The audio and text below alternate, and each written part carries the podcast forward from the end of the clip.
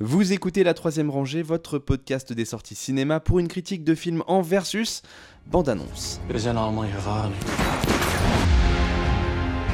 war, there's no place for boys that want to act the hero. Lassen Sie mich jetzt Ihnen helfen. Immer speel een spelletje met je. Was hat sie gesagt? Als de Canadezen die dam overgaan, wordt het één grote slagpartij. Die kaart moet bij de geallieerden komen.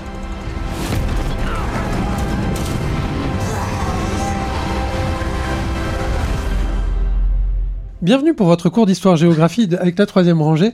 Nous allons parler de la bataille de l'Escaut. C'est sorti sur Netflix. C'est un film réalisé par Matthias von Eschningen Jr. C'est avec Gilles Baum, Susan Rader, Tom Felton de Harry Potter, celui qui joue Drago Malfoy, qui est là. Euh, c'est donc un film néerlandais. Et alors, la première question que j'ai envie de poser à ceux qui n'ont pas vu le film et qui sont autour de la table, c'est l'Escaut. Vous savez ce que c'est, l'Escaut La grotte de l'Escaut Ah, bravo. Pas mal, Bravo. pas mal, Voilà, pas je vais mal. me retrouver mal. tout con là. hein. non, non, je connais, mais bon, je sais pas qu'est-ce qui s'y est passé. Mais alors, est, une, est un fleuve qui prend sa source en France et qui passe par les villes de Cambrai et de Valenciennes, qui ensuite euh, traverse euh, la Belgique, avant euh, de se jeter dans un très large estuaire au niveau euh, des Pays-Bas. Et en fait, en Belgique, ça passe par une très grande ville qui s'appelle Anvers, qui est le plus grand port de Belgique, pour ainsi dire, et donc qui était un, un enjeu stratégique pour la Seconde Guerre mondiale. Et donc la bataille de l'Escaut, c'est l'histoire de la libération de la zone de l'estuaire des Pays-Bas par les troupes alliées pour pouvoir libérer l'accès au port d'Anvers. Euh, et euh, donc la manière dont on va suivre cette histoire, c'est à travers euh, trois arcs narratifs euh, Oui, principaux, en gros. On va avoir un aviateur Anglais. Ali- anglais, ouais, joué par Tom Felton donc dans son, son petit bombardier. On va avoir un, un officier allemand, un sous-officier plutôt Oui, allemand. ça, oui, un peu gradé quand même. le secrétaire du, du, du major local qui gère un peu la boutique. Et euh, une jeune femme et son frère qui sont un peu... euh, alors leur père est médecin et donc travaille avec les Allemands, Bah, mais elle- le frère, lui, est plutôt dans des réseaux de résistance euh, en sous-marin. Bah, elle donc des aussi, locaux, quoi, elle aussi, ouais. elle travaille avec les Allemands parce qu'elle travaillait à la mairie, parce que c'est son travail même d'avant la guerre, donc elle, qu'elle a continué même sous l'occupation.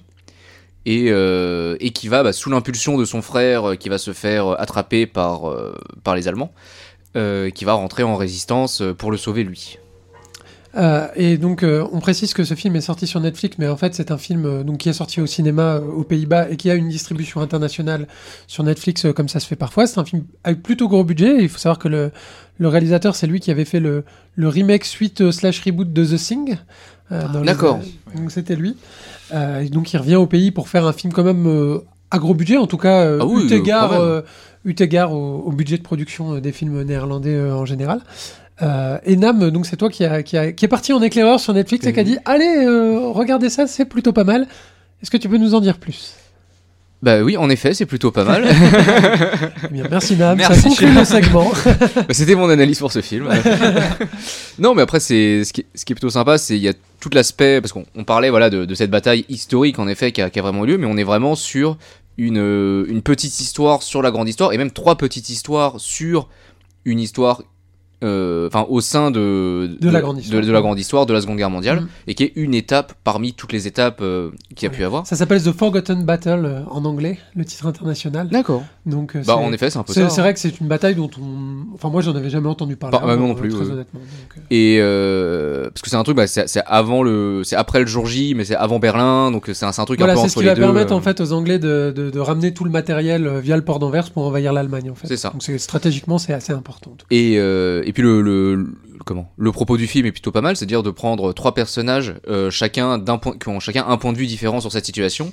Donc euh, une, une personne est force alliée, une personne euh, chez les, les Allemands et une personne qui vit l'occupation pour montrer voilà un petit peu les, les différents aspects et ces trois personnes qui vont être amenées à se croiser Ouais. à la fin du film.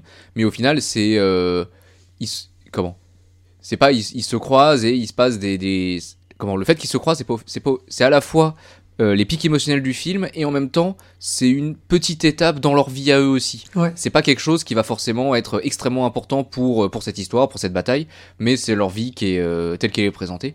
Et c'est vrai que la manière dont c'est fait, c'est euh, est plutôt sympathique, euh, notamment par exemple.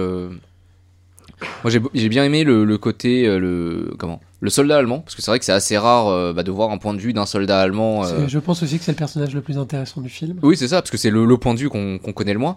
Et au final, lui, bah, c'est en plus c'est quelqu'un qui s'est engagé euh, chez les bataillons nazis Par conviction. par, par conviction, et, et qui une fois là-bas se rend compte que bah putain la guerre c'est vraiment de la merde. Et, euh, Et en plus, euh, ils perdent, puisque. Et en plus, ils perdent. et, euh, et il commence aussi à avoir des, des doutes euh, sur ce qui se passe autour de lui, parce que il a beau euh, s'être engagé euh, chez les nazis, ça reste quand même un humain, donc il a de l'empathie. Et Mhm. donc il y a des choses qu'il voit qu'il peut pas laisser faire et ça va aussi se retourner contre lui. euh.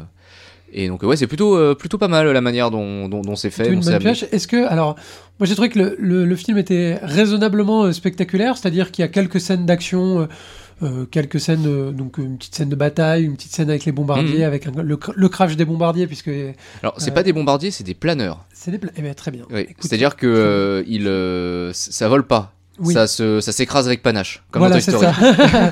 c'est ça exactement.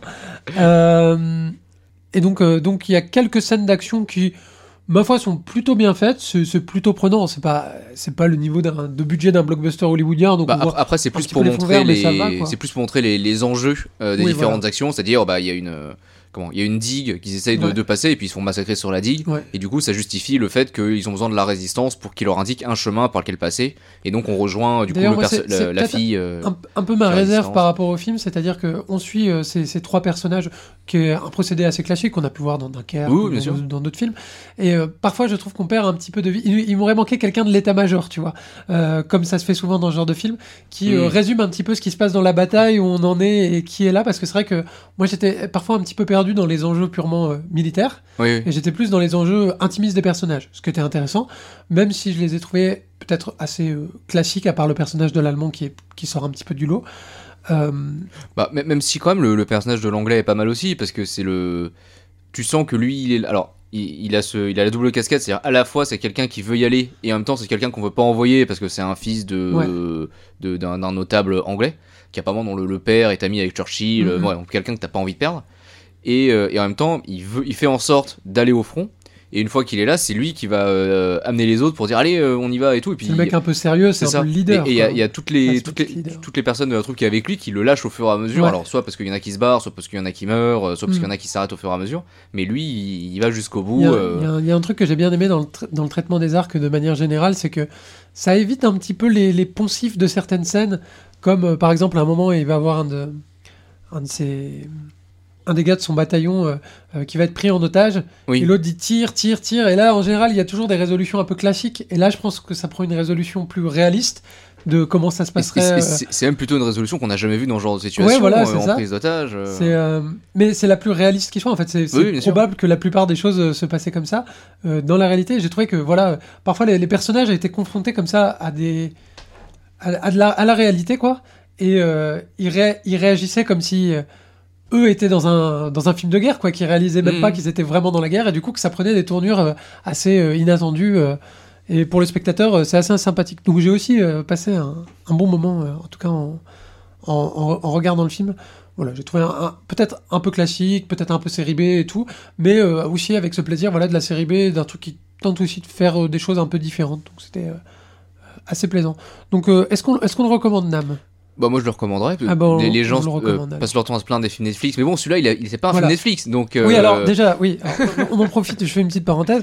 Euh, les gens qui font des coups de gueule, oui, c'est comme les films Netflix. Renseignez-vous quand même avant si c'est bien des films produits par Netflix ou s'ils ont juste acheté les droits. Parce que s'ils ont juste acheté les droits et que vous dites, oui, euh, ça c'est typique des films Netflix, vous allez passer pour un idiot. Bah oui. Et je vois beaucoup de gens qui font ça, donc c'est voilà, c'était mon petit coup de gueule. Donc si vous avez des critiques à faire sur la bataille de l'Escaut, elles seront reçues, mais ne dites pas gna gna gna Netflix. Au contraire, Voilà. là, c'est peut-être bien parce qu'ils l'ont acheté. non Ouais, C'est- ouais. C'est possible. Roma, euh, voilà, ils l'ont acheté, c'était pas eux. Peut-être, voilà. En tout cas, mais en tout cas, il faut. En tout cas, je, je- je lis beaucoup. J'ai pu lire notamment Oui, sur la bataille de l'Escaut. Ah, euh, vraiment, c'est une fin comme dans les films Netflix. Eh ben, bah non. Bah, du coup, C'est non. Juste une voilà. fin comme dans les films euh, peut-être néerlandais, ou mais en tout cas voilà. Bref, c'était une petite parenthèse. En tout cas, euh, on vous recommande cette petite découverte. Puis on voit pas tous les jours non plus euh, des films euh, néerlandais. Bah, c'est ça, c'est plutôt, plutôt inédit. euh, En plus, film, film de guerre néerlandais encore moins. Voilà. En plus, assez ambitieux, donc euh, plutôt une bonne pioche. La troisième rangée, c'est votre podcast bi-hebdomadaire sur les sorties cinéma du moment. Critique, analyse, débat, quiz, coup de cœur, film méconnu et invité de marque, vous pouvez nous écouter sur iTunes, Castbox, Podcast Addict, SoundCloud, Deezer, Spotify et n'importe quelle application de podcast. Abonnez-vous également à nos comptes Twitter et Facebook pour ne rien rater de nos nouveaux épisodes et de nos annonces. Bonne écoute et bon film.